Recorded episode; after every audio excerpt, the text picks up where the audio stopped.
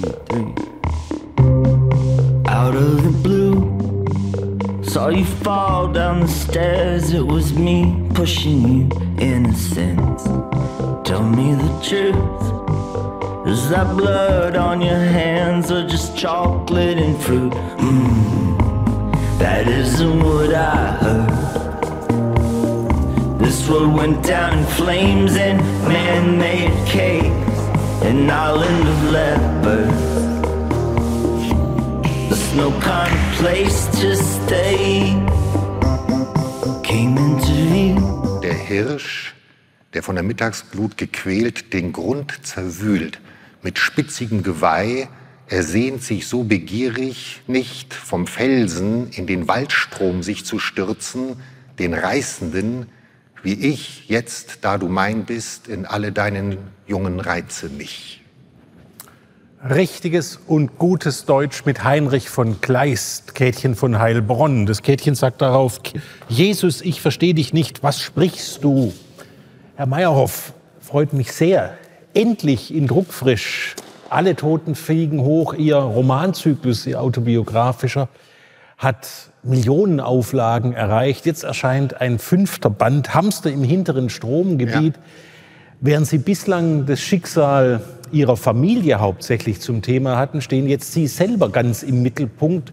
Wie wurden Sie im Alter von 51 Jahren zum Schlagerstar in Wien? Naja, das ist natürlich eine, äh, eigentlich eine Geschichte, auf die ich gerne verzichtet hätte. Ja? Kann ich wirklich sagen. Aber auf der anderen Seite hat mir dieser Schlaganfall, den ich tatsächlich hatte mit 51, hat mir auch die Möglichkeit geschenkt, kann man nicht anders sagen, äh, dieses Buch zu schreiben. Denn eigentlich wollte ich ja aufhören. Also äh, diese ganze Reihe sollte eigentlich schon zu Ende sein, weil ich mich nie in die Gegenwart getraut habe, ja, weil die Gegenwart ist natürlich, wenn man von seinen Nächsten und Lieben schreibt, es ist nicht ganz so einfach. Vor allen Dingen seine Kinder. Ich wollte meine Kinder eigentlich nie in meinen Büchern auftreten lassen, aber dieser Schlaganfall, den ich Gott sei Dank gut überstanden habe, ist wie so ein Magnet, ja, ein magnetischer Meteor in mein Leben geknallt und hat plötzlich ein Zentrum gebildet, von dem aus ich erzählen konnte. Und insofern hatte das auch dann tatsächlich noch was Gutes. Hm.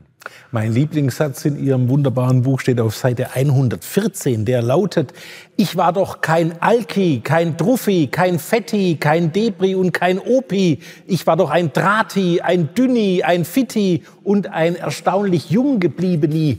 Also Sie haben sich fit gehalten, Sie haben sich von Alkohol ferngehalten, Sie haben sich gesund ernährt und jetzt kriegen Sie trotzdem einen Schlaganfall. Ja, wie geht man denn damit um? Ja, so unrecht äh, ist es halt, aber das ist ja auch äh, eigentlich beruhigend. Ja, das ist so wie alle Raucher immer permanent Helmut äh, Schmidt äh, für sich in Anspruch nehmen, ja, als ewigen Patron des ungesunden Lebens, weil man kann halt auch über 90 werden, wenn man raucht. Aber Wolfgang Herrndorf, der hat einmal in seinem Blog gesagt, äh, der an diesem Hirntumor mhm. äh, zugrunde ging und sich dann umgebracht hat. Der Autor hat, von Chick. Ja. Der Autor von Chick hat einmal äh, gesagt, man fragt sich natürlich immer, warum ich? Aber man kann sich natürlich auch fragen, warum eigentlich nicht ich? Ja, das ist natürlich genauso die berechtigte Frage. Das ist die Frage von Hiob. Ja, das warum ist die Hiob, genau. Das ist eine christliche Frage und äh, ich habe mich eigentlich das nie so gefragt. Ich, es ist auch in dem Buch taucht es ja auf, dass ich eigentlich sofort weiß, äh, was mir widerfährt. Also ich wundere mich eigentlich auch nicht. War das tatsächlich so? Sie sitzen mhm. mit Ihrer Tochter am Computer, wollen mit ihr zusammen was schreiben und sagen, du, ich habe einen Schlaganfall? Ja, also mir wurde wirklich schummrig und äh, ich wusste sofort, was mir widerfährt. Ich wusste sofort, was mir widerfährt. Und das ist natürlich auch äh, gut gewesen, denn dadurch konnte ich meine, meine Rettung schnell in die Wege leiten, die dann aber ja, wie das äh, Buch das auch deutlich macht, furchtbare Hindernisse noch irgendwie für mich bereit hielt. Das äh, ist meine Aufgabe, das in aller Komik, was ich ja versuche, äh, anzunehmen als Material. Also es ist ein Buch über eine Krankheit, über einen Menschen, der sich mit Erzählungen, mit Erzählungen vor allem über vergangene Reisen, selber versucht, einen Ariadne-Faden zu spinnen, genau. der ihn aus diesem Labyrinth der Notaufnahme, der Intensivstation ja. wieder rausführt ins Leben. Ja, genau. Es ist äh, plötzlich jemand, der so äh, bewegt und natürlich der Beruf des Theaterschauspielers lebt von der Physis, und plötzlich ist diese Physis auf äh, bedrohliche Art ausgeknipst. Ja, der äh, Dauerläufer liegt im Bett, der 14 Vorstellungen im Monat spielt und sich da veräußert. Äh, der liegt plötzlich im Bett und dann musste irgendwas anderes in Bewegung geraten, wissen Sie? Und das waren dann diese Nachterzählungen, äh, weil ich tatsächlich Angst hatte, eine ganz reale Angst erreichte mich, dass ich ja wusste, dass oft einem ersten Schlaganfall ein zweiter folgt. Das kann wirklich passieren, weil natürlich das äh, ein Hinweis darauf sein kann, dass auch grundlegend da noch was nicht stimmt. Und ich hatte Angst, dass wenn ich die Augen zumache, ich sie nicht mehr aufmache. Das beschreiben Sie wahnsinnig gut, wie Sie immer nur in einen ganz leichten Schlaf ja. äh, versinken, dann wieder hochschrecken aus Angst. Im Schlaf erwischt es mich, ich darf nicht schlafen. Genau, ich hatte immer die Angst, der nächste Schlaf ist ein Schlaf, der mich direkt in den Tod führt oder in die äh, Bewusstlosigkeit. Wenn man auf der Intensivstation mit einem Schlaganfall liegt, ja. tröstet es einen dann, dass man zweimal Schauspieler des Jahres war? Nein, es gibt wenig, was einen weniger tröstet als das. Es tröstet einen, dass, äh, dass, dass drei Kinder äh, durch die Tür kommen, die man hat. Ja? Also das tröstet einen. Ja? Aber äh, wenn jemand gesagt hätte an meinem Bett, das wird alles wieder gut. Du warst ja auch zweimal Schauspieler des Jahres. Hätte ich ihn hochkant aus dem Zimmer geworfen, ja?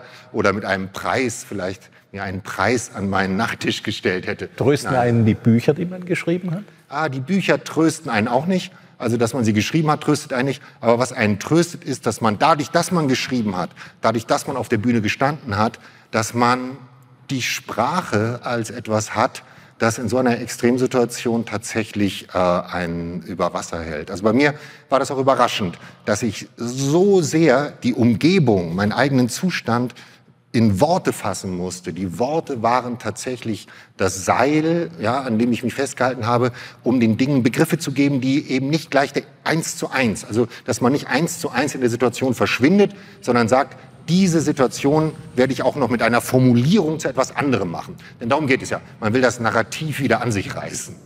Heilt erzählen? Ja, ja. Also wenn ich an was glaube, heilt erzählen. Theaterspielen heilt auch. Ja, es gibt ja mal so tolle Geschichten von sehr alten Bernhard Minetti, der sich nur noch auf der Bühne die Hose anziehen konnte, aber im wirklichen Leben nicht mehr. Ja, also man kann auf einer Bühne andere Dinge leisten als im Alltag. Ja. Haben Sie heute ein anderes Verhältnis zum Schicksal als vor dem Schlaganfall? Naja, äh, das Schöne und aber auch natürlich mich ein Leben lang begleitende jetzt mit den Büchern, sind ja alles Schicksalsschläge in allen Büchern gewesen. Also der, Ihre Bücher sind eigentlich alle ein Totendienst. Genau, ein Totendienst, eine, ein, ein, ein, ein Kontakt, in Kontakt treten mit den Verstorbenen. Und wissen Sie, Herr Scheck, das ist so unauflösbar. Das ist ein unauflösbares äh, Rätsel. Ich hätte auf diese Dinge alle verzichten wollen, um mein Leben ja, hätte ich natürlich gerne diese Menschen nie verloren. Und trotzdem ist dann, wenn es so ist, und jetzt auch mit dem Schlaganfall, können diese Bücher etwas daraus machen. Also ich wüsste gar nicht, wo ich ohne diese Schicksalsschläge wäre. Ihr Großvater, der war Philosoph, der war mal gar nicht mit ihr zufrieden und hat äh, sich bei Ihnen beklagt, dass Sie zu sehr die Beobachterrolle einnehmen, dass Sie zu sehr neben sich stünden, mhm. statt wirklich zu agieren. Was ja. hat Ihnen gestört? Es ging damals äh, in diesem mich mein Leben lang begleitenden äh, kurzen äh, Gespräch darum um Teilhabe. Und er sagt, deiner Generation, die größte Gefahr ist eigentlich, dass alles zum Phänomen gerinnt. Und du bist außen, das ist eine sehr gesicherte Position und man guckt auf die Phänomene, auf das Phänomen des Glaubens, auf das Phänomen der äh, Ehe. Und nimmt dann diese ironische Distanz ein. Die ironische Distanz ein. Er sagt, ich hadere auch mit der Kirche und trotzdem ist der Glauben das Zentrum. Und im Theater ist eben der Text erstmal ja das Zentrum und das Ganze drumherum, was die Institutionen mit sich bringen, das sind halt die Dinge, die auch diese Dinge tragen, aber über die sich lustig zu machen oder sich zu distanzieren, ist natürlich sehr leicht. Und ähm, die Bücher sind ganz sicher auch der Versuch, aus äh, äh, der Außenposition in das Zentrum der eigenen Biografie vorzustoßen. Dann stellen wir jetzt den Text auch ins Zentrum. Hamster im hinteren Stromgebiet von Joachim Meyerhoff, Band 5 seines autobiografischen Romanzyklus Alle Toten fliegen hoch. Der Beweis dass erstklassige Schauspieler erstklassige Bücher schreiben können, erschienen bei Kiepenowitsch.